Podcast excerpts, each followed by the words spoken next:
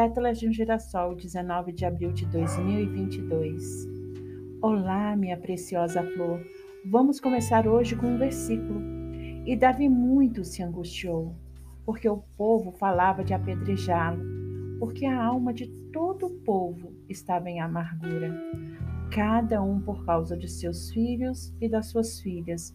Todavia, Davi se fortaleceu no Senhor, seu Deus 1 Samuel, capítulo 30, versículo 6.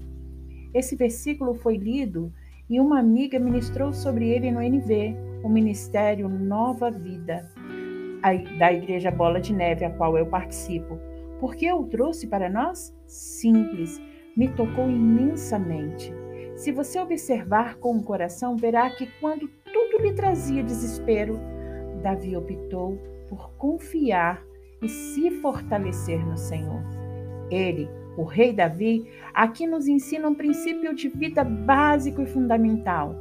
Não importam as circunstâncias, devemos confiar e nos fortalecer e buscar o nosso paizinho sempre, em, todos, em todas as circunstâncias.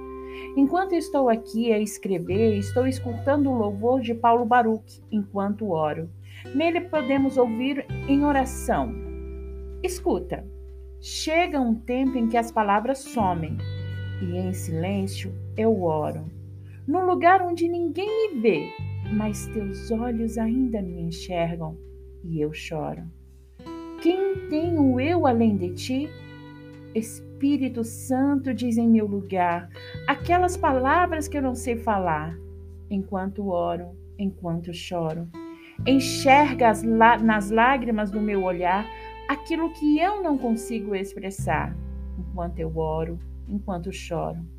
Consolador, amigo em todo tempo, tenho esperança porque estás comigo.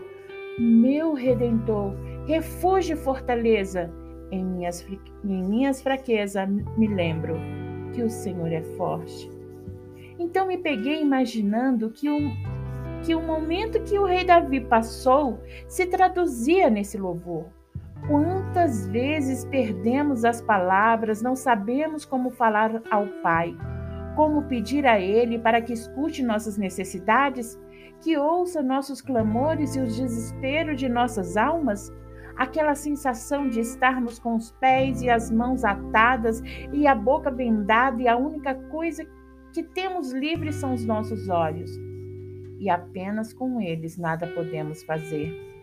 Um desespero vem nos invadindo e em meio à nossa tempestade. Mas nós não, não, nós não somos qualquer pessoa, nós não somos órfãos. Nós temos um Pai. Temos o Espírito Santo para nos conduzir em direção ao coração do Pai. E quando tudo se fecha ao nosso redor, poderemos viajar nas asas do Santo Espírito em direção ao coração do nosso Pai. E ali, mesmo sem sabermos o que falar, o Pai ouvirá nossa oração, seja ela feita, feita apenas de lágrimas, feitas do silêncio, não importa, Ele sempre nos escutará. Busque, vá até Ele, deixe-se ser conduzida ao seu coração Aconchegue-se nesse coração que tanto te ama e te espera. Creia, espere, sorria, mesmo em meio às lágrimas. Então, para você no dia de hoje, um beijo cheio de carinho em seu coração e um abraço quentinho, quentinho, cheio do amor do nosso Pai, de sua querida Ana Valentina.